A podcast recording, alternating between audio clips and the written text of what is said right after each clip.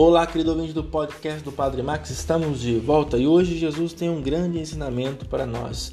Ao ensinar os rabinos, ele também falava para nós, hoje ainda, sobre a questão da oração e da sua praticidade e da sua eficácia em nossa vida.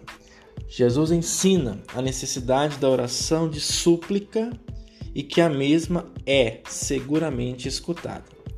Haverá contradição com o que ensinou pouco antes em Mateus 6, 7.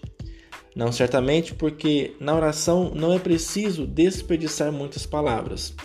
O Pai sabe, mas é preciso assumir uma atitude de mendigo, isto é, reconhecer a própria condição de fraqueza e dependência de Deus.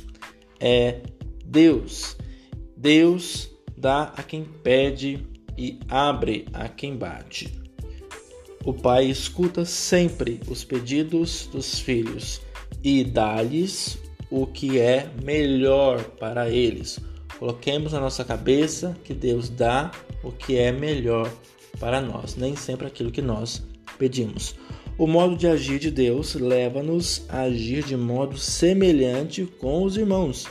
É preciso estar atentos às suas necessidades. O verdadeiro discípulo põe no centro o Pai e os outros, e não a si mesmo.